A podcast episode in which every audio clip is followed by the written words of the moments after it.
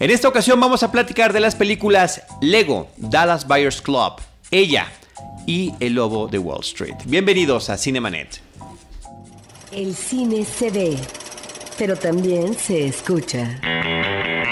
Se vive, se percibe, se comparte. Cinemanet comienza.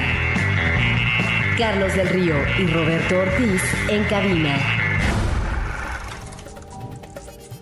www.cinemanet.mx es nuestro portal, un espacio dedicado al mundo cinematográfico. Yo soy Carlos del Río y a nombre de Paulina Villavicencio y de Roberto Ortiz les doy la más cordial bienvenida y agradezco también que Alejandro Alemán, alias El Salón Rojo, y Josué Corro, alias Josué Corro, nos acompañen en esta ocasión. Estoy diciendo sus twitters. ¿Cómo estás Alejandro? Muy bien, muchas gracias por invitarnos de nuevo, un gusto. Gracias. Crítico de cine para Filmsteria, Diario 24 Horas, El Universal en línea, Revista Cambio, Radio Capital y más. Josué Corro es eh, cofundador, co-creador de Filmsteria eh, y también está en Cinepolis Click, Square Magazine, la revista Cine Premier, por supuesto, donde somos colegas de letras.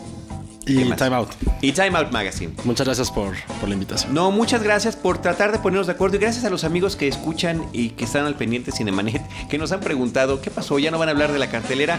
Venimos con algunos temas atrasados, pero poco a poco nos estamos poniendo al corriente. Los que nos han preguntado sobre el especial de los Óscares, normalmente lo hacemos una semana antes de la entrega, aproximadamente es que lo ponemos, justamente como para brindar un panorama de qué es lo que vamos a ver en entrega del Oscar y después ya nos reuniremos a ver qué es lo que pasó, quién ganó las quinielas, si todo parecía y resultaba tan predecible como de repente aparenta. Eh, ¿Qué te parece Alejandro si arrancamos con la película de Lego que eh, recientemente tuvimos la oportunidad de ver? Bueno, la en primer cuestión es no se dejen llevar por esa impresión de que es una película para niños. Sí lo es, pero tiene muchísimos guiones para los adultos. De hecho, en algún momento de la película yo me empecé a preocupar en ese sentido porque dije, bueno, es que las referencias que tiene son marcadamente para adultos y además para adultos cinéfilos. Hay referencia a muchas películas, hay referencia obviamente a muchas franquicias. No voy a spoilerar cuáles porque no son todas las que suponen o las que se ven en el tráiler.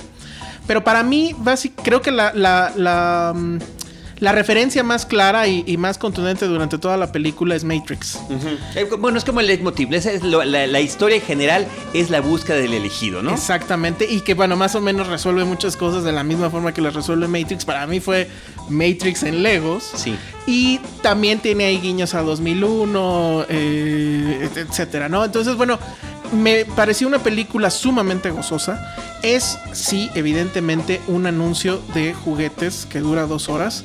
Pero a diferencia de otras películas que hacen lo mismo, Transformers, etcétera, creo que esta película da un paso más allá y si quieren verlo a lo mejor no interesante en términos cinematográficos, pero sí de mercadotecnia y que me pareció de hecho muy interesante, la película no intenta venderte o no intenta solamente venderte el juguete, sino que intenta venderte la filosofía de la empresa, que es muy interesante. De lo que va es ellos venden productos y, de hecho creo que la empresa Lego tal cual sobrevivió a su crisis cuando empezó a hacer estos productos licenciados que tenían que ver con películas, caricaturas y demás, que vendían, bueno, pues todo lo que tiene que ver con Star Wars, todo lo que tiene que ver con El Señor de los Anillos y muchas otras películas donde uno compra la caja y dices, bueno, pues es el tren de este el llanero solitario.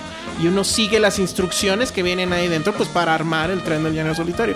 Lo que te está diciendo la película y que se me hace muy interesante, o la empresa, vía la película, es manda al diablo ese instructivo y utiliza las piezas para armar lo que tú quieras. Realmente la lo padre del juego de Lego pues es que armes lo que te viene en la imaginación y me parece muy interesante que la película de Lego te diga eso, ¿no? Te- eh, o sea, es pareciera una contradicción dentro de sí misma que va contra la, o sea, piensas que va contra la, la, la empresa, pero no, la empresa lo que te está diciendo es la filosofía del juego es esa, ¿no? La imaginación libre. Y eso me pareció muy, muy interesante de una película que evidentemente tiene un final eh, mercadológico, ¿no? Sí, por supuesto, un fin. Pero fíjate que eh, la filosofía de la, de, la, de la compañía, pero la filosofía de jugar también. Exacto. Donde tú como niño siempre mezclaste todos estos tipos de juguetes, ¿no? Y me parece que la forma en la que esta película lo hace a lo largo de la historia que se desarrolla es verdaderamente genial y muy, muy disfrutable. La función que tuvimos, que tuvimos oportunidad de ir, que fue una función de prensa, donde van niños, yo mismo llevé a mi hijo de tres años, él la gozó inmensamente y yo la gocé, por supuesto, en otro sentido. eh, concuerdo con lo que estás diciendo Alejandro, me parece que es de estas películas que hace lo que alguna vez hacía Pixar con honores, que era entregar una historia que el niño la va a disfrutar enormemente, pero por otra parte hay una un subtexto que los padres de familia disfrutamos, abrazamos y que también nos estamos regocijando y estamos disfrutando. Yo escribía en mi, en mi reseña de la película que algo así como que la película tiene un número musical eh, de conformismo orwelliano, ¿no? O sea, esta parte que me parece Sí. verdaderamente genial del, del arranque de la película. Everything is interesante. awesome. Sí, todo, todo es increíble, ¿no? Todavía la estoy cantando, podría cantar las cinco horas también. Sí, todos. Eso es lo, creo que eso es lo único malo de la película. Sales cantando la, la estúpida canción todo el tiempo y bueno. Y los niños, yo no sé si se les queda pegados, qué horror, pobres padres, que van a tener que aguantar el sonsonete de Everything is awesome, pero bueno. Sí, muy interesante esa parte de orwelliana. Muy, muy interesante, sí, totalmente. Y te está hablando justamente de la forma en la que estamos siguiendo siempre las reglas, eh, de lo que nos debemos de reír. La, eh, la crítica mediática me parece Sí. que es extraordinaria. La crítica de la política, del manejo de los medios, todo está ahí metido en la película. Sí, es, es, es sorprendente esa. Es- esa parte. El o sea, trancazo que- que Starbucks. decir, Es el- una- el es trancazo genial, Starbucks. es maravilloso. Es- o sea, sí te pones a pensar cómo ha evolucionado el tema del cine infantil, donde pues a tus hijos ya, o bueno, a los niños ya les enseñan de rebelión, de, de no seguir las reglas, de romperlas, de guiarse por su imaginación, de apagar la tele, etcétera. A mí me pareció sorprendente y además me parece también no sé qué tan. bueno, tú, tú que la viste con tu hijo me dirás si, si los niños de repente resintieron el bombardeo, porque la verdad es que es un bombardeo de imágenes. Hay momentos donde la película sí parece que estás en ácido, o sea, colores, formas, todo Sí. se te va enfrente de la pantalla, todo rebota ahí. Eh, eh, eso también me pareció i- i- i- increíble, ¿no? Eh, es muy hiperkinética la cinta, ¿no? Sí, bueno, este también hay una, una suerte de mundo que está eh, haciendo una crítica eh, ácida a este tipo de optimismo extremo, ¿no? Al mundo, al mundo de Hello Kitty. ¿no? Básicamente, ese tipo de cosas. Son muchas las referencias. Por ahí hay un personaje que se ve desde el tráiler, que se ve en los pósters, que realmente roba la película, que se llama Batman. Así Y es. creo que la participación de Batman en esta película con un personaje secundario es verdaderamente genial. Me parece que está muy bien empleado el personaje, independientemente de que salgan otros. Eh, el de Batman eh, sobresale, pero también en esta cosa que mencionabas tú, Alejandro, de la forma en la que Lego ciertamente ha licenciado sus productos para tener personajes históricos, personajes de películas, personajes de libros. ¿Cómo juega con ello en algún momento? Cuando saludamos a un Miguel Ángel y al otro Miguel Ángel, y que puedes confu- confundir a Dumbledore con Gandalf y ese tipo de cosas, me parece que está la película constantemente haciendo una, una serie de referencias que está disfrutando el adulto y que, eh, y que debemos también sumar a todo esto el, el aspecto que tiene Lego de que hemos visto. Lego ya ha creado parques de diversiones, ha roto récords en la construcción de eh, símiles de obras eh, impresionantes de la arquitectura histórica o contemporánea. Con las piezas de Lego se puede crear prácticamente todo. Y en la película casi todo aparentemente es creado con Legos. El fuego es con Legos, el, el agua es con Legos, el gas es con Legos.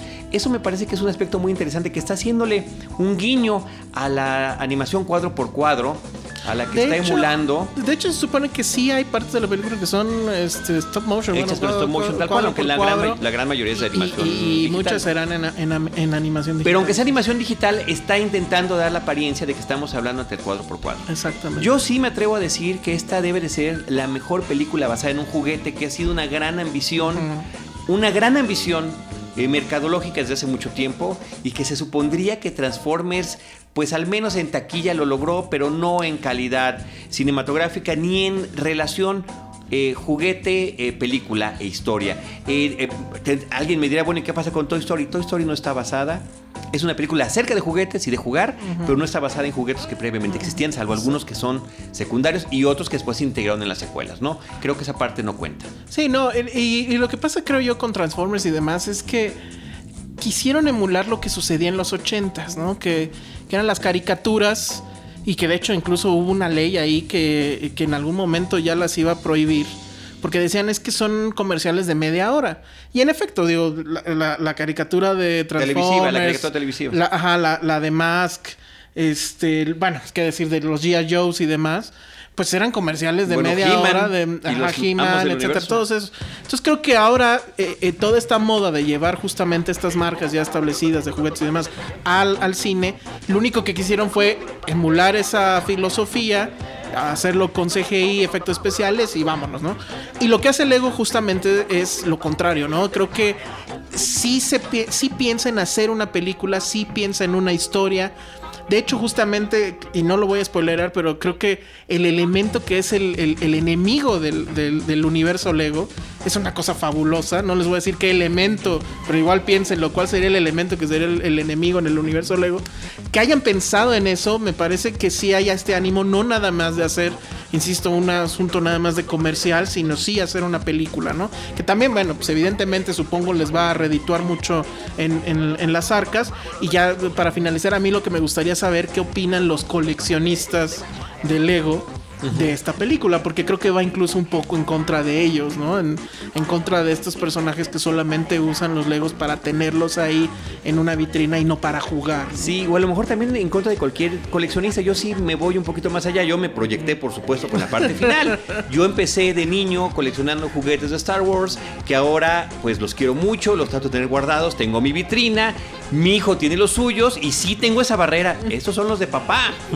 No están en cajas, ¿eh? O sea, tampoco llego a ese extremo de malo de Toy Story 2. No. Pero no lo dejas jugar con tus juguetes. Pues no. Sí, sí, sentí un conflicto.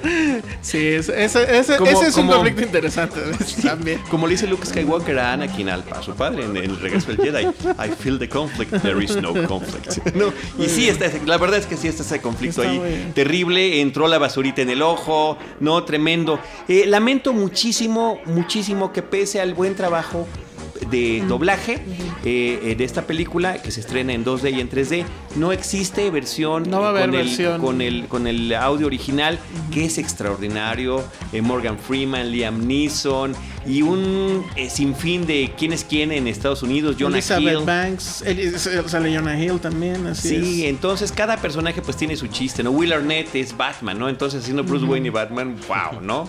Exacto, pero bueno. Este, No les quiero arruinar las bromas. Hay bromas muy buenas, muy, muy buenas. Una colección de sketches sensacional. Pero ¿sabes qué? Bien integrados a lo largo de toda la Sí, película. no, ninguno es este gratuito ni mucho menos. Si te la pasas riendo todo el tiempo.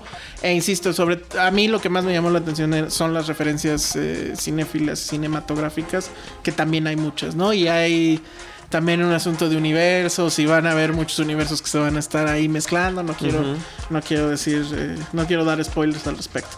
Y bueno, Josué, Josué Sí. no opinó sobre esta. No, no, porque- no la vi. ¿Por qué le gustaba más Playmobil? Y ya es más, se tapó los oídos, se le estamos, se le estamos, se le estamos spoileando. Oye, Phil Lord y Christopher Miller son los directores de la película, son los que dirigieron 21 Jump Street, que están dirigiendo la nueva 22 Jump Street. Me, recuerdo que esta película, sin, sin yo haber visto nunca esa serie, que ni siquiera sé cómo se llamaba en español, este, Patrulla Juvenil o alguna sí, cosa similar, este, Juvenil. es muy simpática en sus referencias y en, en lo que tiene que ver con el, el jugar con los clichés cinematográficos, ¿no? Creo que aquí lo hacen muy bien. Y, y- y de hecho se están volviendo ya como que una marca establecida en Estados Unidos. O sea, ya empieza a haber ahí un, un boom respecto a sus nombres. La verdad es que, bueno, a mí 21st me, gustó. Bueno, yo no había visto tampoco, nunca había visto la serie, la película me gustó, pero también son ellos, creo, los de Lluvia de Hamburguesas y demás. Una, una bueno, ahora ya, ya tiene dos películas esa, pues no sé si la van a hacer saga. No me parece, o sea, me parecían divertidas, pero nada memorable. O sea, nunca las compré en Blu-ray ni nada, que creo que eso es como que mi marca de cuando una película me interesa más o no. Y en el caso de Lego, pues evidentemente uno quisiera, bueno, voy a ir corriendo a comprarla cuando Bueno, salga. además para, esperando para, los para extras escuchar y demás, y ¿no? para escuchar el audio original. Pero sí creo que esta dupla eh, va a estar dando, eh, pues va, va- va a estar presente eh, de manera más constante en, en el cine norteamericano y, y de entrada ya se están volviendo un nombre eh, a tomar en cuenta. ¿no? Sí, y yo que iba sin expectativas, yo creo que eh, debimos haber revisado esto antes de, de ir a ver la película porque las eh, parodias, homenajes que tienen Star Wars de Lego o de Batman y demás que ya existen, tienen muy buenas puntadas que logran integrar muy bien aquí y no es una cuestión espontánea que una sola película salga bien, hay mucho trabajo de muchos años detrás de esta forma en la que lo han venido trabajando. Así que bien por este gran anuncio, tremendo este anticonformista y al mismo tiempo mercadológico, entonces es una contradicción en términos. Sí, no es un ganar-ganar. O sea, la verdad es que yo No. creo que da incluso para una tesis de, de mercadotecnia, insisto. Es, es, está muy bien Oye, lograda un por último lo comentario. Perdón, José, ya vamos a la cajona. Te vamos a dejar ahorita para que platiques de Ahorita va a hablar media hora de Her. A Sí, ver. ahí de Her, no, yo te voy a acompañar ahí con eso. Este, me gusta mucho que los personajes protagónicos sean dos desconocidos que crean para esta película y que aunque estén rodeados de, de todos los demás, de todos lados, de todo tipo de referencias, logran sobresalir y tener su, su identidad. No, y además, e insisto, ahí también la fórmula Matrix se cumple, ¿no? La, la Sí. Trinity de, de- De del la tema Trinity. y, y él como Neo, ¿no? Es, es, Sí. es una, es, yo creo que es de hecho una invitación a que cualquiera pudiera ser el protagonista de la película. Ah, y demás. ah, de eso se Va trata, ¿no? completamente en, eso se en- trata. en la misma filosofía. Por eso digo, es un producto Esa es la línea. mm, eh, que es un producto 360 y además está muy bien redondeado y demás. Yo creo que triunfa por todos los frentes. Véanla, véanla y disfrútenla. Sí. Josué, este, bueno, eso fue la película de Lego, de Lego Movie. La gran aventura Lego. Ya, Se ya llama La gran aventura Lego. La ¿no? gran aventura de Lego. sí. Bien, Ya, este, ya- Dallas Ya, nos vamos los niños. Club. Dallas Buyers Club, que aparentemente en México se llama el Club de los Desahuciados. Sí, eh, la película que todo el mundo conoce como en la que se ve muy guapo Jared Leto. He escuchado como cinco comentarios así. Y bueno, la, la película en sí es, eh, está basada en un, en un reportaje, en una historia real, acerca de un hombre que contrae SIDA ah, a finales de los 80 o mediados. Y empieza a hacer como una lucha social por conseguir las medicinas, ya sea de manera legal o ilegalmente para, eh, para poder venderlas a precio muy barato, más bien como con un club, tal cual, como con suscripción, a todos los enfermos que están en Dallas. O sea, que el nombre lo dice todo, pero esa es la, como la idea principal de El la... Club de Compradores de Dallas sería. ¿no? Exactamente, que es una historia, eh, esa parte justamente cuando crea como esta mm, asociación de medicinas, es la parte fundamental de la historia. Y bueno, está protagonizada por Matthew McConaughey y Jared Leto, y también una, también una pequeña participación Jennifer Garner. Y creo que es una muy buena película independiente norteamericana, eh, más allá de las actuaciones, es una historia como de supervivencia, ¿no? Algo que ha pasado mucho en estas épocas, últimos meses, no, no entiendo la razón, pero las historias que han sacado Hollywood de calidad, trata como de una persona que se enfrenta como a todo un sistema a sí mismo o algo que no puede controlar en sus manos, ¿no? Fue desde que empezó con Gravity, Gravity es como un ejemplo, el peor, pero es un buen ejemplo para, para analizar esto, pasó por casi todas las películas que están nominadas, tienen como este eje central, una persona contra algo que no puede controlar, y aquí es lo mismo, es una persona que está luchando contra un sistema médico, contra corrupción, y lo único que quiere es realmente es, ni siquiera es tanto salvar su vida, sino como poner eh, un estatuto en que los enfermos también tienen este tienen como un sentido de responsabilidad, sobre todo quieren sobrevivir. Creo- y aunque todo el mundo habla de la actuación, eh, creo que realmente el guion es lo que impacta en esa película. O sea, sin McConaughey sí se entiende que alguien más lo puede haber hecho el papel, suena cruel, pero digo, realmente lo que es este gran personaje que escriben, que, le escribieron con... Tiene pizcas de humor, tiene mucha lealtad sobre todo, y sí es como esos grandes personajes que solamente pueden ocurrir en cierto tiempo, y ahora estamos en la presencia de, de esta como dualidad de... de de entre el, entre el transvesti y este Matthew McConaughey. Es una muy buena eh, duelo que también se echan entre los dos. El transvestis Jared Leto. Sí, exacto. Que- y bueno, y ambos nominados al Oscar. Y ambos completamente los favoritos. Sí, ¿tú crees? Pues yo no quisiera que fuera McConaughey, pero... No, bueno, yo no quisiera que fuera Leto. No, pero Leto sí. A mí no me, no me convence ese tipo de... A mí en lo personal no me gusta cuando bajan de peso, suben de peso, se transforman. Pues sí está bien, ¿no? O sea, sí es, sí es un proceso muy doloroso, Ahora- eh, física y psicológicamente, pero se hace como un pretexto más, ¿no? Eso es para a mí lo que me pasa. Es que al final de cuentas sí es lo que sucede. Cuando sucede eso, esos cambios físicos radicales, y yo lo llamo de otra cosa, cuando la gente bonita se pone fea, Sí, claro. para la película, pero después logran, ¿no? Por supuesto, regresar a la, a la normalidad. Y cuando están con los personajes históricos, que lo mencionamos en otro momento. Y si cambias de peso y te ves feo para ser un personaje histórico, Ya es- dos pulgares arriba, ¿eh? Ya está. O sea, Pero por ejemplo, a ver, Jared Leto. A ver, me van a odiar por lo que voy a decir, tal vez. Pero Jared Leto está guapa. Entonces, lo único que hizo fue vestirse de mujer y punto. Y ya por eso una nominación, la verdad, a mí. O sea, sí tiene que ver. O sea, yo sí lo, estoy viendo. por- o sea, a mí sí se me hace mucho más completo Matthew McConaughey en, este- Sí, en la película. totalmente. O sea, Leto sí le das el plus de que bajó muchísimo de peso. Ah, wow, wow. Pero es lo mismo que dije. ¿y ¿Por qué Bueno, Christian también hubo una película en la que subió mucho de peso y nadie la vio Y nadie la cuando vio. salió del asesino de John Lennon. No, por ejemplo, o, o este o Christian Bale que en American Hustle también sube de peso. pero espérate. Y nadie le dice nada así como No, bravo. pero Christian Bale en El Maquinista. Claro. Es impresionante la forma en la que bajó de Creo peso que está. mm, eh, nadie- A mí se me hizo más enfermo lo que hace Matthew ¿Tú McConaughey crees? aquí. Tengo que, tengo que Aquí Sí, a mí también. La escena del refrigerador del maquinista. Sí. Casi se quiebra y me quiebro yo a la O hora sea, bueno, entre Fassbender en Hunger. eh, Ah, exacto, Fassbender también. Matthew McConaughey en esta y el maquinista de Christian Bale sí son. eh, están de miedo el los mensaje tres. es, muchachos, sí pues, se puede bajar de peso. Exactamente. Aunque vayan a actuar o no, nominado o no, Por eso, pero, estamos nominados para entonces vivir Jared más Leto, años. Jared Leto, el, Ah, no, el- Angel tema- Face en Fight Club. No, pero, Y o no sea, por nada le decían Angel Face. Todo el mundo está como con, o sea, todo el tiempo está como con un acento, bueno, modulando la voz para que suene eh, femenina. Sí tiene como hay dos escenas en que sí te quiebra un poquito, mu- no completamente, pero sí sientes como empatía y dolor hacia su personaje. Pero en sí creo que es demasiado ruido lo que se le ha hecho a Jared Leto en específico. Ok, ahora una pregunta para Alejandro. ¿Tienes algún prejuicio en especial contra Jared Leto? Porque yo además lo... re- O sea, Requiem por un sueño es una película favorita mía, ¿eh? Y me No, parece que Es por su música, allí. por él. Es por su música. There is a customer O lo recuerdas quizás en, el- El- en la película de Alejandro El Magno. fin, el fin de semana Ah, claro. en Polanco vi una señora de Polanco encopetada con su playera de 30 Seconds to Mars y dije, ¿y a ese tipo le van a dar el Oscar? No, lo digo por la, por la nominación, ¿no? Que contra, ¿Contra quién va? A ver, es que Está Fassbender, está el de Captain Phillips, Ajá. está- ah, bueno, Jonah Hill. Jonah Hill. Ya, pues ya, ya con eso. Digo, al rato que hablemos de, de, de Wolf de of Wall Wall Street, Street. pero la verdad es que me parece que, que de los nominados es como que, pues, ¿cuál es el esfuerzo de, de este hombre? Se vistió de mujer y se veía convincente. Vamos, es Jared Leto. O sea, es una niñita ahí, ¿no? Pero bueno, en fin, ese es mi único tema. Muy bien. Seis nominaciones al Oscar, que me dice, incluyendo esta de me- mejor guion original, ¿no? Y también película, que Y es. película, claro. Que es como lo importante. Sí, pero es así. Fíjate que lo que digo ahora, con, desde hace algunos años en que regresó a hacer 10 películas nominadas, este, cuando es mejor película, pues estás ahí entre un bon- montón, ¿no? O sea, nada más es para que algún día lo tengas en el póster o en la cajita del Blu-ray. O Y- sea, y comparar ¿cuáles las que no estuvieron. Ni siquiera cinco tienen posibilidades, creo yo. No, no, la lucha Pero ya lo dos. platicaremos en el especial de los Oscars. ok, va.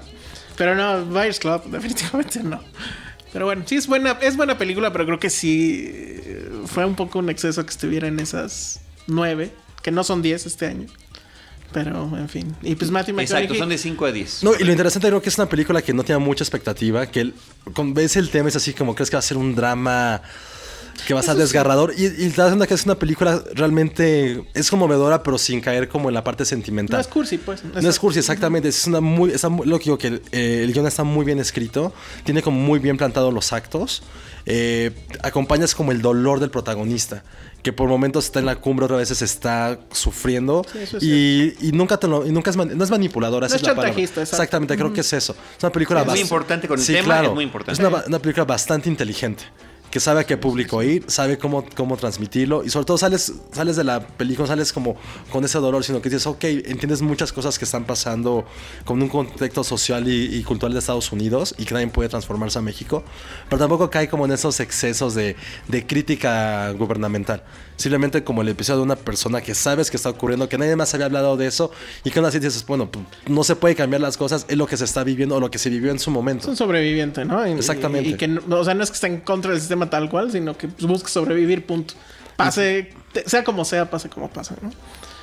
Dallas Buyers Club, eh, dirigida por Jean-Marc Vallée, eh, Matthew McConaughey, Jared Leto, el multicitado Jared Leto y Jennifer Garner. De McConaughey vale la pena hablar cuando se compare con lo que hace DiCaprio, ¿no? Que son como, son como de la misma moneda, pero hay uno que sí sales, vas a hablar de él durante años y otro va a ser como, ay, bueno, es un tejano que solamente enflacó. Y flaco. Tal cual. Sí.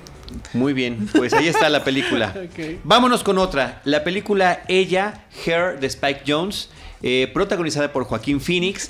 Eh, la voz de Scarlett Johansson. Fíjate que aquí en ese tema de la voz de Scarlett Johansson, eh, a mí me encanta físicamente, me parece que es una mujer muy atractiva. Me parece que ha tenido buenos, regulares papeles. Yo dudo de su capacidad histriónica cuando No, la veo en pose chavo. de Vengadores, ¿no? En Ah, The bueno, Black sí. Widow. Y de todas las poses que hacen todos, que son pues fake, ¿no? Falsillas, de cómic, de historieta, de superhéroe, la que menos le creo es a ella. Y, y para mí fue una sorpresa impresionante descubrir eh, la gran cantidad de variaciones que puede tener su personaje de, de- de sentimientos. en esta película cuando está interpretando a una inteligencia No, artificial. y lleva unos meses que lo ha hecho bastante bien. Eh, o sea, Don John creo que hace un papel bastante memorable, muy cómico Sí. y es muy divertido.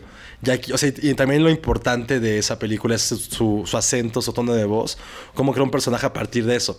Y aquí es exactamente lo mismo. Creo que si alguna vez había dudado de ella, Sí, yo no, en no, particular nunca he sido tan fanático ni física ni como actriz. Físicamente no. No, nunca he digas sido. esas cosas. Y menos No, así bueno, aquí. pues ya. Mucha gente nos escucha, ni modo. Ya lo dijiste. No, no, no sé, no.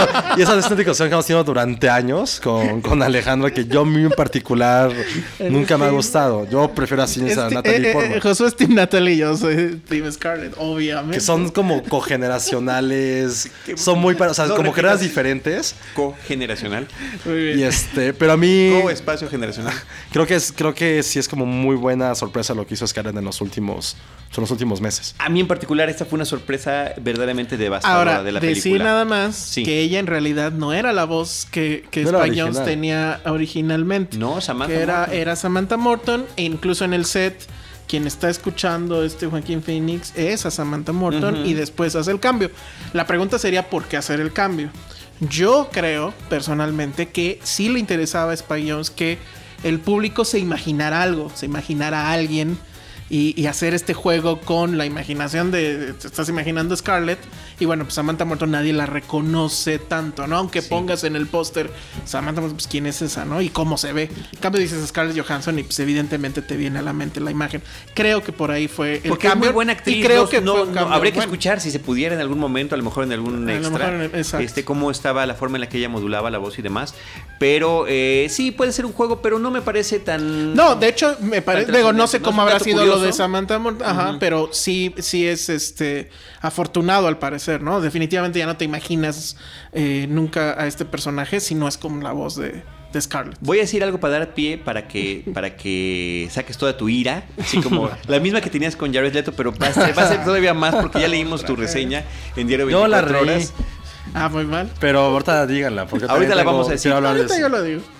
Para mí la película es una hermosa fábula sobre la soledad, el amor eh, y, la, y la tecnología. La forma en la que estamos relacionados con la tecnología. Para mí es una película de ciencia ficción.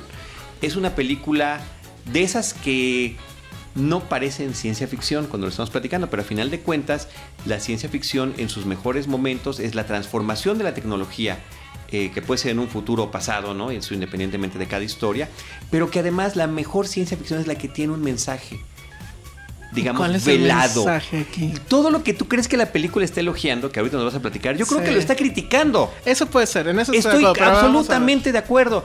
Entre otras cosas, la forma en la que estamos nosotros relacionados hoy en día a través de los dispositivos portátiles. La forma en la que estamos conectados al iPad, al iPhone, a la computadora, al Facebook, al Twitter y que estamos todos ensimismados. y Pero, que estamos... pero tú crees que esa es la crítica de la. Yo creo que es una, de las, es una de las críticas de la cuestión de la sociedad. La otra parte que me parece muy interesante es la forma en la que está eh, dando un giro en el género de la ciencia ficción, porque también puede ser drama y romance, ¿no? Dos de las... eh, drama y comedia. Tiene mucho de comedia, drama y comedia, dos de las caras del amor. En, en la forma en la que se puede expresar.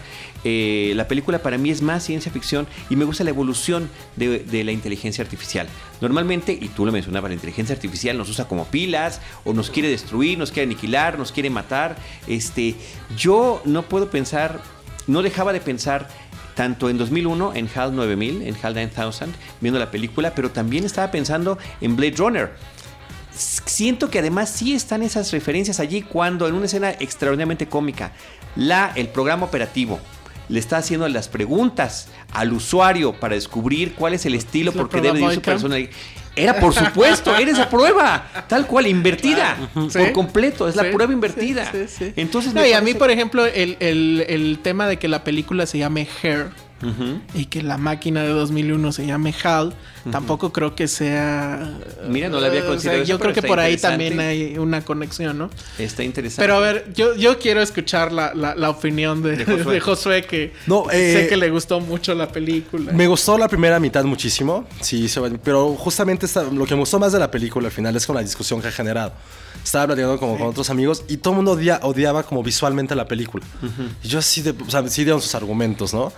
Pero a mí lo que digo es que por qué, la, o sea, lo que digo es por qué molesta o por qué como que rompe paradigmas saber que el futuro es tan parecido a lo que tenemos ahorita. Es que eso tenemos además nos está un, es- un futuro muy inmediato, ¿eh? Ni siquiera se dice el año ni nada. o sea, pero tenemos como en un pedestal este futuro oscuro en el cual no hay felicidad, en el cual todas las máquinas nos gobiernan. O sea, es muy parecido Los a lo que futuros tenemos ahorita. distópicos famosos, ¿no? Exactamente, ¿no? O sea, no hay, un, no hay un, no vivimos bajo un domo como en Logos Run, no estamos como en Bueno, es, es- sobrepoblación. es- sí es un poco triste saber que en Los Ángeles no va a haber autos voladores y lluvia perenne no, o sea, sí, como en... Porque hemos crecido con eso. Pero a mí lo que me gusta es justamente cómo rompe los paradigmas del sci-fi.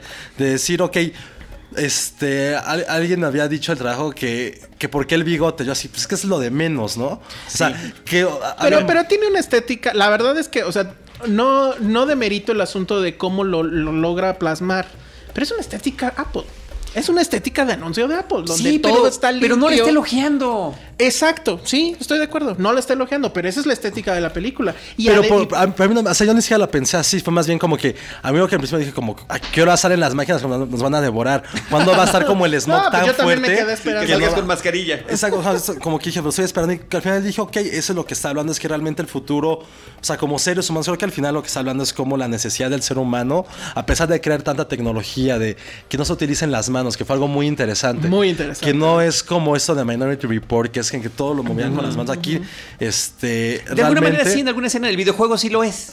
Pero, ajá, pero, en Pero no general una todo, pantalla. todo O sea, era, todo era vocalmente, holograma. ¿no? Y a mí lo que más rescató de la película, lo que a mí lo que me, me- me pegó más bien, o lo que creo que es más rescatable, es cómo el ser humano puede crear toda la tecnología del mundo, puede haber todos los avances tecnológicos. Al final de cuentas sigue siendo como es, pero al final de cuentas el sentimiento es lo mismo, es este mismo mínido que vive en cuevas y lo que quiere es como poder hablar con alguien, sentir un poco de amor. O sea que al final de cuentas es como el, el instinto más básico del ser humano, no importa toda la tecnología que hay alrededor, no importa los edificios gigantes que cree, no importa que pueda llegar a todos los planetas y conquistarlos, realmente lo único que quiere es ser amado y no tiene que ser algo recíproco. A mí lo que también me gustó mucho No es la- estar solo, o sea, es- es la Exactamente, soledad, eso ¿no? creo que es lo más importante de la película, que es, es lo que estaba platicando, este, es algo mitológico incluso, ¿no? Estaba platicando eh, de la guerra de Troya, es algo muy básico. Eh, Paris se enamora de Elena y no la conoce, se enamora este, Sí, le visualmente. gusta, le gusta. Le gustó. Y crea una, crea una mitología a raíz de eso. Aquí ni siquiera está conociendo a Samantha, la está escuchando, ya no sí se enamora. ¿Por qué no podemos creer que ese tipo de amor no es algo nuevo? Es algo que ha creado durante el, pues mismo desde, desde todos los principios de la humanidad y que ha creado la literatura y el Pero, arte. pero además en otro sentido, o sea, no es lo mismo enamorarse de alguien porque lo ves, a enamorarse de alguien porque estás platicando con esa persona. Y ahí está la correspondencia, las, las, las pláticas epistolares. O sea, me parece que va más por ese Y, sentido. y aparte lo de crees por el personaje. de alguien. Aparte también como ya sé, la última tercio de la película es así de "Ay, ya basta, ya como patelo Es que reaccione. Digo, eso pero ya, ya soy más de la peli, ya es más como de la eh, como de la confección de la película. Yo creo que ahí Spike Jones sí se le fue como ya le dio flojera los últimos 20 minutos y fue así de "Ay, bueno, ya voy a hacer el guion en friega. Sí. Pero en sí creo que toda esta idea de lo, de lo que crea que tú hablas que sí es más ciencia ficción, ya mucho tiempo que no era como una película de este género que pudiera como generar tantas pláticas y generar como tantas teorías, creo que es algo muy muy rico de la película. Eh, también creo que esas películas como siempre he definido mucho tiempo, Up in the Air, que casi nadie, nadie le gusta esa película. A mí sí. Pero fue con esas películas que solamente se pueden crear en ciertos momentos específicos de, o sea, como de la humanidad, por llamarlo ya en términos más granilocuentes. También creo que Hair es justo en una época en que todo el mundo critica cómo estamos apegados a las redes sociales, a nuestra tecnología. Y hay una escena en la cual platica que todo el mundo está ensimismado, escuchando eso. Y creo que es una época que solamente se puede crear en este, en este momento. A lo mejor en dos años cambia eso, ¿no? A lo mejor hace tres nadie creía que no había tantos smartphones como ahora. Y no, había, no veías a tus sobrinos de dos años jugando así, o a tus papás también ya metidos en el celular como ahora lo están haciendo. Creo que esa es una de las grandes virtudes de la película. Y también este... Hay algo que sí quiero rescatar independientemente. Sí, la actuación de Joaquín Phoenix. Ah, maravillosa. Yo ya no me lo- volvió a caer bien. A mí también, justo después de The Master, que fue... a- Pero a ver, ahí Sí. les va. Justamente que acaba de ocurrir lo de Philip Seymour Hoffman y que hablábamos de que Philip Seymour Hoffman Sí. hacía estos personajes patéticos. Porque el personaje, para mí, el personaje de, de Joaquín Phoenix en Her es de lo más patético que puede haber. es muy ¿Qué triste. hubiera pasado? Patético. ¿Qué Es hubiera triste. pasado si un Philip Seymour Hoffman hubiera tomado ese papel? De entrada, la película hubiera to- tornado otra forma. No sé. Igualmente, igual no hubiera encajado. Porque ¿Por- por él qué? hubiera hecho. De- no de esta manera tan caricaturizada. A ver, ya, ya, ya me toca. Ah, bueno, sí, por ver, favor. pues Siempre ya te ha tocado. a ver, primero. tocado. Creo que la película, lo más interesante de la película no es esa supuesta trama central, que es el asunto de, de- de este hombre enamorándose de una máquina, de una computadora, de un, de un sistema operativo. Creo que todas las ideas alrededor son lo interesante. Lo que mencionaba Josué de este mundo que, bueno, a mí sí me parece que es como de comercial de Apple. Si fijan, todo está limpio. E incluso las calles no hay una sola Pero basura en las calles. Las, las computadoras, bueno, son blancas, pero además no tienen cables. Este, nadie habla de, de política, nadie habla de que haya algún conflicto. eh, y todo, de hecho, en general, todos están bien aburridos. O sea, es una sociedad que está limpia, que al parecer no hay ningún problema, pero todos están aburridos. Y, y- y el más aburrido de todos, pues es este personaje, que además acaba de salir de un divorcio, que no entiende ya la vida, que no se puede relacionar con nadie, ni incluso con la vecina que claramente le está aventando el calzón en esa escena donde vemos que está en el elevador. Dices, bueno, obviamente hay algo ahí. Y es Amy No- Adams. Y es Amy Adams y no la pela, ¿no? Joaquín reacciona. Pero bueno, creo que esas ideas son interesantes. Me gusta mucho la idea, por ejemplo, de la tecnología donde ya no hay marcas. Si se fijan, o sea, él instala un sistema operativo en su computadora y ya no importa si tienes PC, Mac o lo que sea. Sí. Eso a mí me parece también muy interesante. Pero bueno, creo que la película se puede ver de dos formas. Y la mayoría de la gente, o por lo menos por las críticas y comentarios que he escuchado, se va por un asunto romántico. Y dicen es que es una gran historia romántica, que además solamente pudo haber sucedido efectivamente en esta época, donde eh, además esto está a punto de pasar, puede pasar, la gente está enamorada de sus celulares, no estoy de acuerdo de eso, este, etcétera. La gente creo que no está enamorada de sus aparatos per se, está enamorada de lo que puede hacer y de lo que puede alcanzar con esos aparatos. Déjame hacerle que no más es- un- sí. un- una pausa. Ju- Sí, que, sí, sí. que sigas ¿eh? en esa misma línea.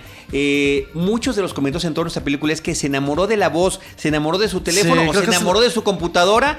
No, no es así. Ni tampoco estamos enamorados del aparato, sino de lo que podemos hacer. Estoy completamente. Sí, es como los grandes errores eh, principales de esta película. que Totales. la gente cree que es que sea sobre la tecnología. Pero O sea, creo mucha que es- gente lo cree ah, no, y entonces ahí yo me pregunto si la película no tiene Entonces, un problema. Es como Gravity, ¿sabes? Que toda la gente cree que habla sobre ella renaciendo. O realmente habla de que no hay guion. es, es- como la contraparte de Gravity. Estoy de acuerdo. Pero bueno, la otra forma de ver la película, y es la forma en que yo la veo, es bueno, a ver, perdón, pero estamos viendo un espectáculo bastante patético de un hombre que no puede relacionarse con su. con, con otras personas, que prefiere te- estar es- ensimismado en una computadora, en básicamente en una actitud onanista de dos horas. O sea, lo que vemos dos horas para mí es este personaje masturbándose con su computadora. Y eh, y ahí es donde yo me pregunto entonces qué quería hacer Spike Jones. Si lo que intentaba era hacer esta historia romántica y la computadora y demás y ver cómo, bueno, pues este, eh, incluso virtualmente también el amor puede fracasar y demás, que a mí eso me parece de absoluta total hueva, perdón. O engañar un poco al público y hacerles creer que es la historia de amor cuando en realidad lo que estamos viendo es esto, ¿no? Que es esta historia patética de este personaje y, y que bueno, pues si ya la gente se empieza a identificar con eso y demás, pues a lo mejor es una broma cruel.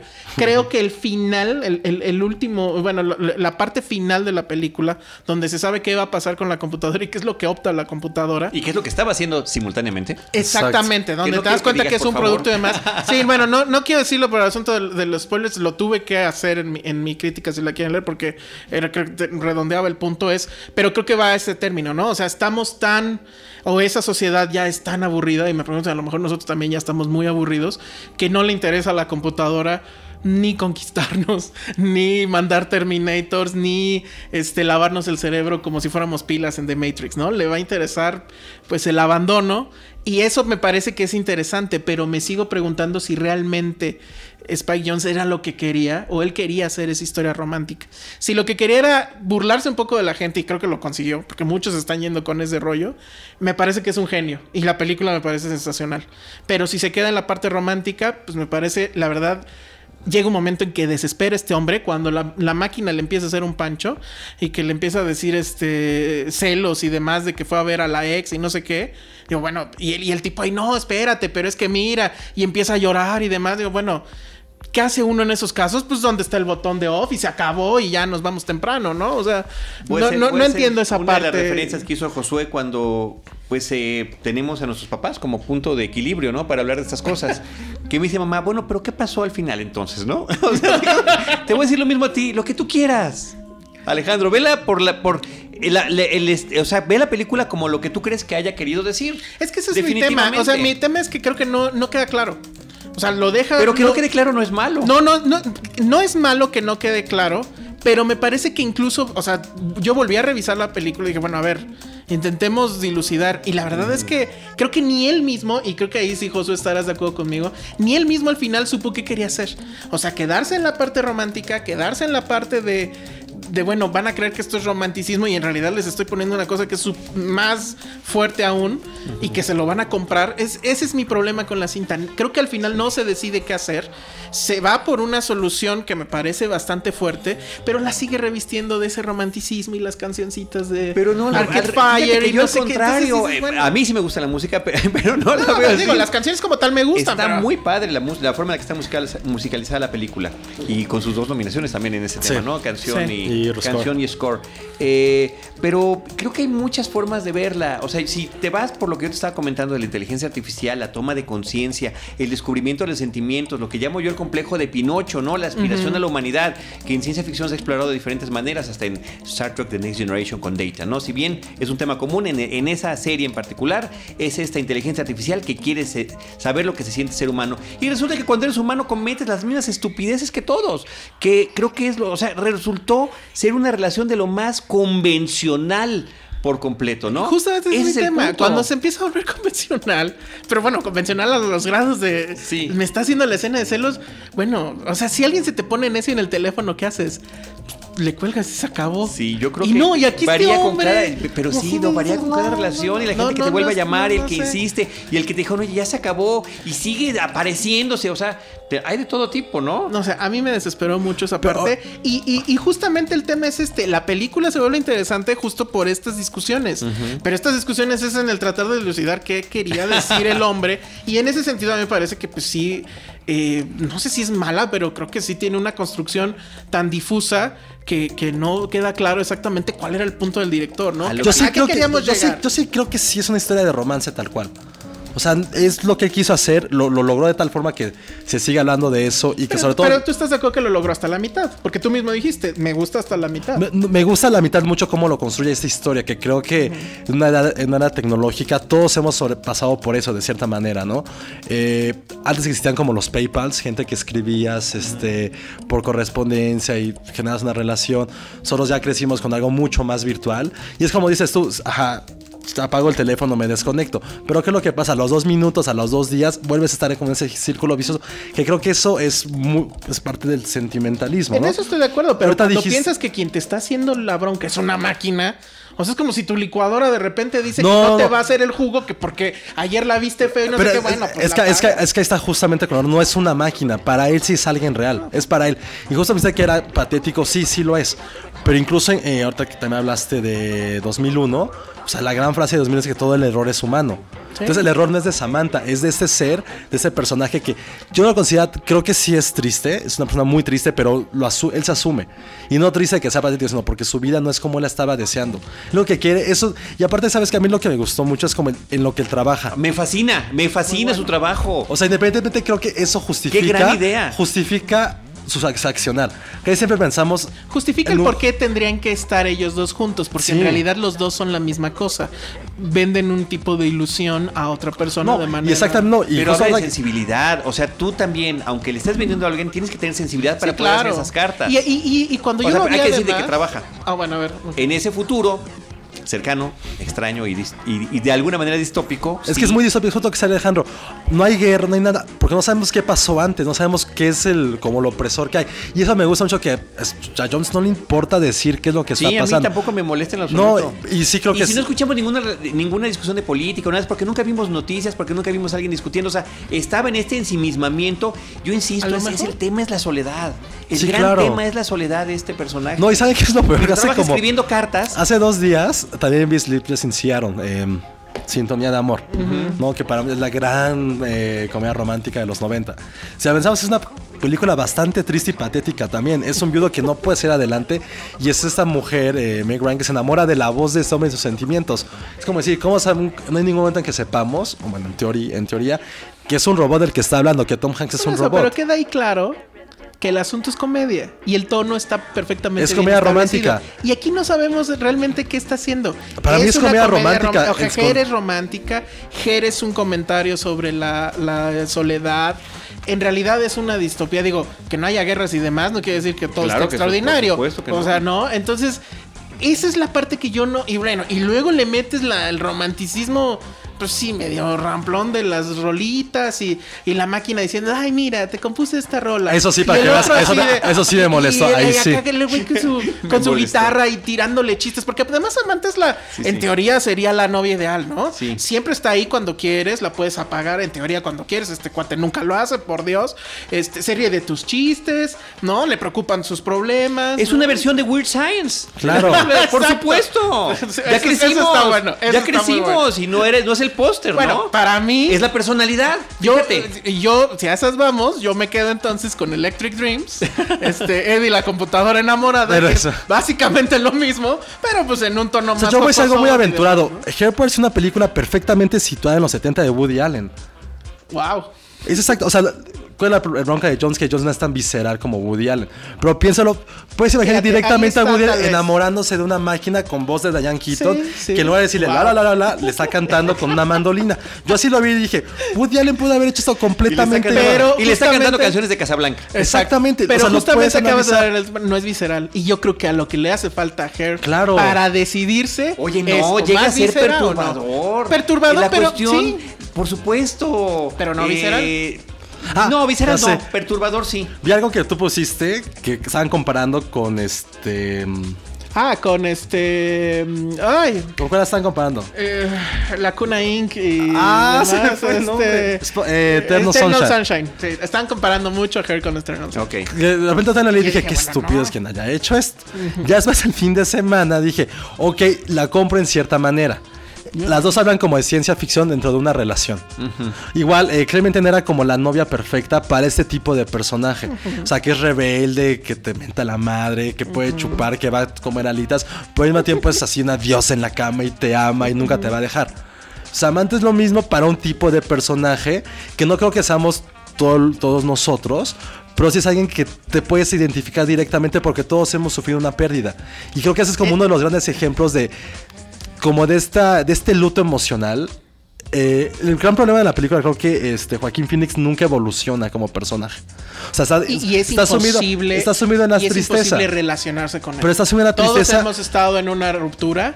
Y, y- y la verdad En es que algún uno momento en la algún libra, sí. y, y en algún Bueno, es que momento cuando él, cuando él cree que la libra, pues realmente es. No, es que lo, lo que es desespera Creo que ese- ese dices, es el bueno, problema. ese Es desesperante ese es por eso. O sea, dices, bueno, ya que llegue algún cuate y se vayan de borrachos un día o y ya, ¿no? Oye, O sea, pero que qué se gran calmen. actuación. Pues sí.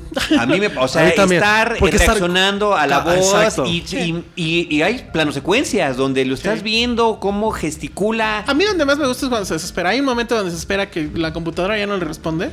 Y que hay este plan cuando se Sí. va corriendo y demás, Sí. que además se cae y todo. Es, es grande ahí. O sea, la verdad Bueno, es que, sí. imagínate. Y, y- es como y- cuando te quedas sin internet. ¿qué haces? Tú que tuiteas cada 20 no, minutos. A ver, Me desespero, me desespero. Pero, Pero sí. bueno, a ver, ya lo dijimos. Creo, creo que, o sea, creo que esa es la gran como conclusión de que es una película con muchas lecturas. No tiene nada de malo que no sepas hacia dónde va, porque al fin de cuentas eso Sí, es lo rico, ¿no? Que hay, quien lo- hay muchas películas que tú lo quieres ver como. Ahorita hablabas hace rato de Matrix en la de Lego. Matrix también tiene muchísimas lecturas. Para gente, mucha gente es como. La parte de acción es como algo voluntario cuando hablas algo mucho más de. Algo mucho más de cyborgs, algo mucho más de ciencia ficción. Hay mucho más alineación. Y aquí creo que. Y está válido sobre. Eso creo que pasa mucho en películas de ciencia ficción. Cuando uno de los temas es el ciencia ficción, es que te vas Pudiera por ser. muchas vertientes. Pero, pero ¿no? digo, creo que el tema es ese. O sea, le, Que le- nunca le falta, le evoluciona. falta guts. O sea, le falta, Sí. le, le faltas entrañas y le falta ahora Spike Jones decidirse y decir, bueno, ya me metí en esta bronca, pues vámonos por todo. Y vamos a hacerlo en consecuencia. Y la verdad es que creo que Phoenix es una buena actuación dentro del personaje que encarna.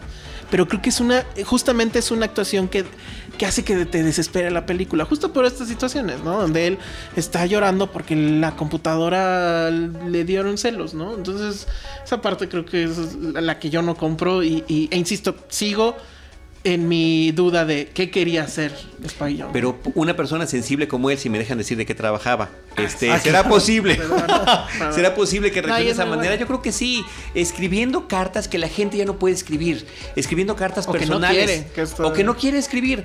A tu novia, a tu familia, a tu pareja, a tu esposa. Le dan el tema y desarrollalo. Y su, su compañía, la compañía en la que trabaja, eh, se llama algo así como que cartas hechas a mano, ¿no? La impresión es como si efectivamente estuvieran Que ahora- escritas a mano. Se imprimen y se meten en un sobre y se meten al correo. Tal cual. Eh, es un mundo donde además también la impresión de un libro es algo verdaderamente exótico y extravagante. Me gustan. Ese tipo de detalles me Eh, gustan. Esa mucho. parte me gustó mucho y de repente, bueno, cuando la, la- la vi por primera vez dices, bueno, este, ¿qué clase de sociedad está, no? Donde ya hasta les da flojera hacer la carta y mejor se la encargan a una empresa. Pero luego me acordé que pues, en realidad eso creo que es, pues, Es- es milenario, ¿no? Bueno, las tarjetas Las- de felicitación. No, bueno, pero vive de- eso. exacto. No, No, pero- sé qué decirte, toma, como dice Seinfeld. ¿no? Exacto. No, sé qué decirte, toma.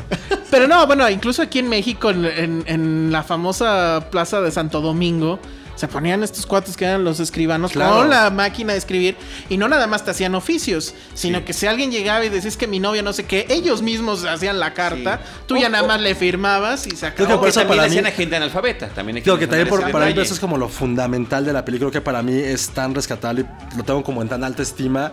No tanto este, cinematográficamente, o bueno, eh, de historia, sino bien como todo el conjunto que, que- que la rodea. Es, vuelvo a insistir, es como la evolución de la especie dominante de la Tierra, que al fin de cuentas sigue siendo un animal, un animal que necesita cariño. O sea, tío, puede crear estas, estos monumentos, eh, tanta tecnología, y al final lo que quiere es alguien que ya casi le pregunte cómo estás, güey. Bueno, pues fíjate que sí, estoy completamente de acuerdo. Has dicho varias cosas que han hecho que la película me guste más de lo que ya me gustaba. Pum, ganamos nosotros. Está- Adiós. está- Alejandro que se vaya. No, eh, fíjate que tanto Lego como esta ya lo dije, pues, están candidateando para las favoritas del año del 2014. Eh, me recuerda a otras películas. Me recuerda a Never Let Me Go, Nunca Me Abandones. Claro, en la novela ficción, es muy parecido. Ciencia ficción que no necesitas ningún efecto especial, ¿no? Que es lo que realmente está sucediendo de fondo y que también es quiénes somos, dónde vamos, pero qué somos y la soledad. Insisto yo, la soledad es el tema. Y hasta más extraño que la ficción, Stranger Than Fiction. Sí. ¿No? Bueno, Donde este mm, hombre yo más lo hubiera estado feliz escuchando que estuvieran narrando su vida. Y otra que también es, es Lars and the Real Girl, una película eh, en la que Ryan Gosling se enamora de su muñeca inflable. Que esa sí es completamente, ¿sabes? Es comedia absurda, con mucho romance, con ciertas instancias de romance y también lo que habla es la soledad. A mí me recordó Electric Dreams.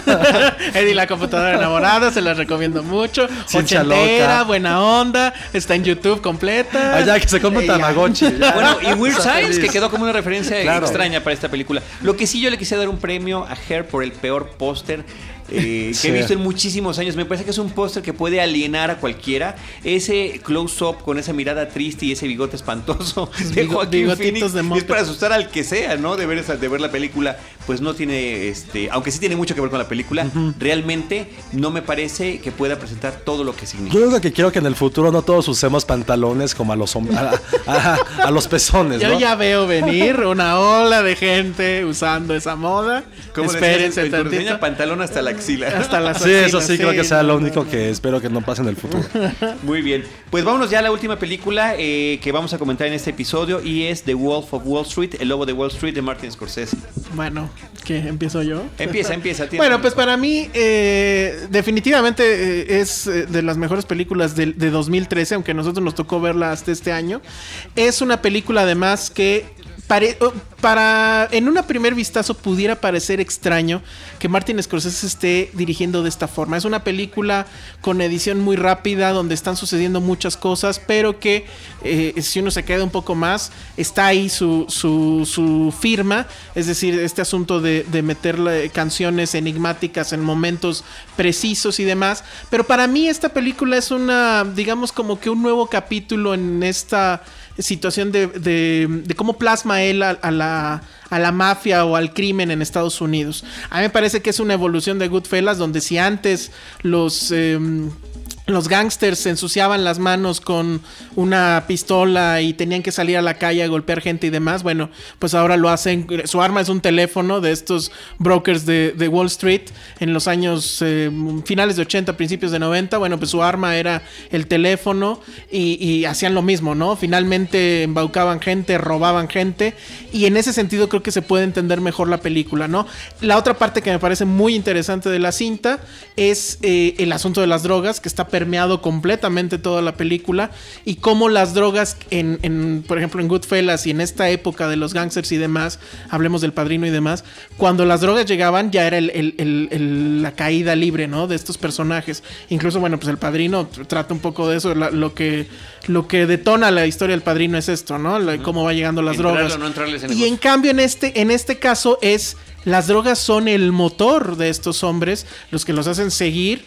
Y bueno, y, al final, pues la película habla de la droga universal por excelencia, creo yo, y que es justamente el dinero, ¿no? Nunca saben cuándo es suficiente y siempre quieren seguir ganando y ganando y ganando. Para mí es increíble esta película. Yo creo que es la que para mí debería de ganar el Oscar y él debería de, de ser nominado a mejor director. Sabemos que no va a suceder por una cuestión de, de, de cuestiones fondo, políticas, temática de temática. No le gusta eso a Estados Unidos. Y por último, nada más, o por lo menos en esta intervención, decir que a mí sí me sorprende cómo un hombre de setenta y tantos años como lo es Martin Scorsese siga teniendo el filo eh, de El la vigor, navaja el bien, vigor. el vigor, la visión y que no le tenga miedo absolutamente nada, ¿no? Sí, antes de pasarle la palabra a Josué, mencionar cuánta crítica ha habido en diferentes medios en Estados hacia la película, comentando que está idealizando eh, el crimen, idealizando la droga, idealizando el capitalismo voraz y demás, ¿no? Ah, the is not endorsement. O sea, el, el hacer, el, el crear la imagen no quiere decir que tú estés de acuerdo con ello, ¿no? Y justamente eso es lo que hace un gran director. O sea, podría no estar de acuerdo con el material, evidentemente no puede decir, ay, sí, genial Jordan Belfort, pero pues no por eso lo va a hacer menos, ¿no? Lo va a hacer de la forma que él cree que es lo, lo correcto. No sé si lo real, pues, está basada en el libro, pero él va con todas las consecuencias. A mí me parece que eso es loable. Creo que esa es como una época en que como profesionistas vamos, vamos como dándose el lujo de tomar como una como un frente de batalla, ¿no? De decir, ok, esto no es no trata sobre eso, Hair tampoco trata sobre eso, eh, Lego no es para niños, o sea, que es como es como eh, la primera vez que se puede sentir como el poder de un crítico, de un periodista, ¿no? Como analizar el arte y decir, ¿saben qué? No va para ese lado. Y creo que eso es lo que... Hemos leído miles de críticas, muchas notas, en las cuales justo se critica a Scorsese, se critica a DiCaprio, se crit- s- que están ahorita criticando a Belfort por el pequeño cambio que tiene en la película, que ese dinero tiene que ir para las víctimas. Independientemente de eso, lo, lo que hace Scorsese no es, no es este, banalizar tampoco, ni tampoco idealizar. Simplemente como mostrar una parte de la cultura que siempre ha hecho eso, ¿no? Desde Mean Street, ¿saben? Eso está pasando en la pequeña Italia, pum. Goodfellas, en, en Age of Innocence también lo hace de qué pasaba en Nueva York de los, de los 1800. También con Pandillas. Creo que es algo que hace Scorsese y que tomarlo como por un lado que no es, es de los principales errores. Y creo que Lobo de Wall Street es desde tal vez este, eh, There Will Be Blood como la última gran obra épica de Estados Unidos, ¿no? O sea, son y épica en todo el sentido. Dura tres horas, es pesada, hay mucha violencia. O sea, era algo que en los 50, cuando salió como todo este subgénero del cine épico bíblico. Nunca ¿Por se no? imaginaron que... No, pero, o sea, si lo analizaron también, la Biblia es, es, o sea, es un bacanal de lo que pasa en The Wolf of Wall Street. Si lo queremos ver a un punto más visceral. O sea, hay drogas, hay mujeres, hay personajes malos, entre comillas, personajes buenos, entre comillas. Y es lo que pasaba en los 50 cuando crearon Cubadis, Ben Hur, era todo esto. No era algo visualmente muy grotesco para la época incluso. Pero que hablaba de algo mucho más allá, mucho más trascendente. Creo que aquí lo que él está eh, alabando es realmente cómo el- la decadencia de la cultura americana este, glorifica a estos personajes a través del engaño. Y no es que la gente vaya a querer imitarlos, sino como decir, eso estuvo pasando y lo estamos plasmando en la pantalla tal No, cual. Y, y- y creo que su conclusión es todavía peor, ¿no? O sea, no nada más no los condenamos porque Estados Unidos lo metió a la, a la cárcel solamente tres años y se ve en la película. Que ese es también un, un punto, ¿no? O sea, la- las críticas van en. ¿Por Claro. qué no lo condena? Pues ¿por qué lo va a condenar Scorsese si ni Estados Unidos mismo condenó a este hombre con todo el rigor que uno hubiera supuesto merecía. Uno. La condena es que no hay consecuencias ni aquí ni allá en ningún lado. Si no, hay consecuencias en la vida real, ¿por qué tendrían que haber consecuencias en su película? Y, y- y, pues así se sigue, ¿no? Eso por un lado. Y por otro lado, tenemos este personaje que podemos decir que es el villano o el héroe, no sé. Pero que dice, bueno, y al final todo el mundo queda fascinado con él. Y es ese último fotograma de la cinta donde, la- eh, eh, eh, bueno, él en la vida real, Jordan Belfort, terminó siendo este. Bueno, da conferencias respecto a cómo ser un mejor vendedor, etcétera. Y mucha gente va y lo ve. Porque bueno, la gente no le importa lo que haya hecho, ellos quieren ser como, en el como él en el fondo, ¿no? Quieren ser millonarios y demás. Y este asunto de, bueno, ¿y por qué no hablar de las víctimas? ¿Dónde están las víctimas? ¿Quiénes eran las víctimas? Eran personajes que como él querían hincharse de, de dinero con el menor esfuerzo posible. Y pues al final fue tanta su avaricia que nunca tuvieron ni siquiera la tantita este, sospecha de que todo era un gran fraude, ¿no? Bueno, pues esas son las, las víctimas. ¿Vale la pena hablar de ellos o no? Creo que son tan culpables como Jordan Belfort. La avaricia es buena, como decía el personaje de, de- de Oliver Stone. No, y, y eso también, ¿no? Que, bueno, no sé, a mí Wall Street, la película, me gustaba mucho y demás, pero después de ver esto, o sea, la verdad es que Wall Street queda como un... Claro. Como un No, yo creo que esta parque película, de ¿cómo se llama diversión. El documental que salió hace un par de años también nominado al Oscar que hablaba sobre todo este esta caída de Wall Street y Inside demás. Job. Inside Job. Inside Job. Es que aquí se llama completamente diferente. Creo que negocio sucio o dinero sucio, dinero sucio creo que como, es como le pusieron finalmente. Este tipo de películas las puede uno ver en parejas, inclusive, ay, la otra que se me olvidó, cómo se llama, pero que es una eh, eh, lo que pasa la noche previa a la caída de Wall Street en una, en una compañía ficticia. Mm. Estamos viendo todos los personajes involucrados desde el que se da cuenta por primera vez, chin, los números no cuadran. Ah, ya. y van llamando hasta Este- que llega a la escala de va el, el pez grande comienza el pez chiquito, al pez chiquito. De J.C. Chandler, este... Ay, ahorita... Margin Esa Call. película. ¿Mm? Margin Call. Margin Call. Margin Call, exactamente. exactamente. Muy bien. Ya no voy a pegar en la mesa. Pues bueno, ¿algún comentario final sobre esta película? Pues eh, DiCaprio. Creo que habría que mencionar a DiCaprio y Sí, la si, alguien, si alguien dudaba de DiCaprio, que Sí, siempre no, ha sido. Hablamos en el podcast anterior de que esos actores generacionales que son como. Como los grandes actores de cierto tiempo, o sea, Daniel Day-Lewis está en su momento, Philip Seymour Hoffman. Ahorita creo que yo sí que abogo mucho por Fassbender. Eh, Eh, y creo que, o sea, para bien o para mal, los Clooney, DiCaprio, Brad Pitt juegan en otras ligas, ¿no? O sea, pues una mala película y la gente los adora. Hacen algo bueno y los triplica. Y creo que DiCaprio ya con esto se puede como bajar de ese, como ese grado de deidad que tenía en Hollywood y decir, ok, sí es un actor de verdad. Creo que este papel es el que va a marcar su carrera y creo que nosotros como cinéfilos más allá es algo que vamos a recordar durante mucho, mucho tiempo, ¿no? Si hablamos de McConaughey hace rato, pues sí está bien. Pero DiCaprio, o sea, no tiene que bajar de peso, no tiene que hacer otro acento, no tiene que hacer nada. Simplemente es toda esta gama de drama, de emociones, de comedia. Una parte de comedia que sí es. no, de- demuestra el rango. Sí. de- y es un rango amplísimo y le sale bien. Sí, yo confía en la función ya que pagué boleto, la gente estaba riendo como si fuera Jackass en, un- en cierta escena en que él tiene que hacer un esfuerzo físico bastante cómico y la gente estaba, estaba pero llorando de risa. Creo que aquí lo que habría que rescatar mucho si es lo que ha logrado DiCaprio con Scorsese, ese es como el punto cumbre que pueden llegar. Yo creo que ambos incluso, porque ya también por la edad de Scorsese que comentaste, ya no sé si tenga la energía para Que hacer siga, algo que tan sí, siga, yo creo que sí. Yo si espero que lo siga haciendo, pero eso creo ya es sí. como su punto Y además, máximo. así eh, rapidísimo, Jonah Hill, ¿no? Y la dupla, ¿no? Uy. y Jonah Hill creo que sí es una sorpresa. No sé, ¿cuántos hubiéramos apostado que salía En Superbad. En Superbad iba a hacer esto, ¿no? Y, y que lo hace tan bien y que se le ve el compromiso y demás. Y bueno, ojalá llegara No, a los dos ganarlo. juntos son segunda nominación. increíbles. Exacto. ¿Juntos son dinamita? No, increíbles, increíbles. O sea, sí, como el Butch Cassidy en Sundance que es de ahorita, ¿no? Ándale, exacto. Muy bien, pues muchas gracias Josué y Alejandro. Las películas comentadas en este episodio: Lego, Dallas Buyers Club, Hair, que es ella, y El Lobo de Wall Street. Eh, ¿Redes sociales? Eh, mi Twitter que es arroba el salón rojo y ahí hablamos de todo, a veces hasta de cine. Josué. Eh, Josué John Bajo Corro y Filmsteria. arroba Estupendo. Filmsteria. De, nos- de nuestra parte, arroba Cinemanet, facebook.com diagonal Cinemanet y Cinemanet1 en YouTube. En cualquiera de esos espacios los estaremos esperando con cine, cine y más cine. Cinemanet termina por hoy. Más cine en Cinemanet.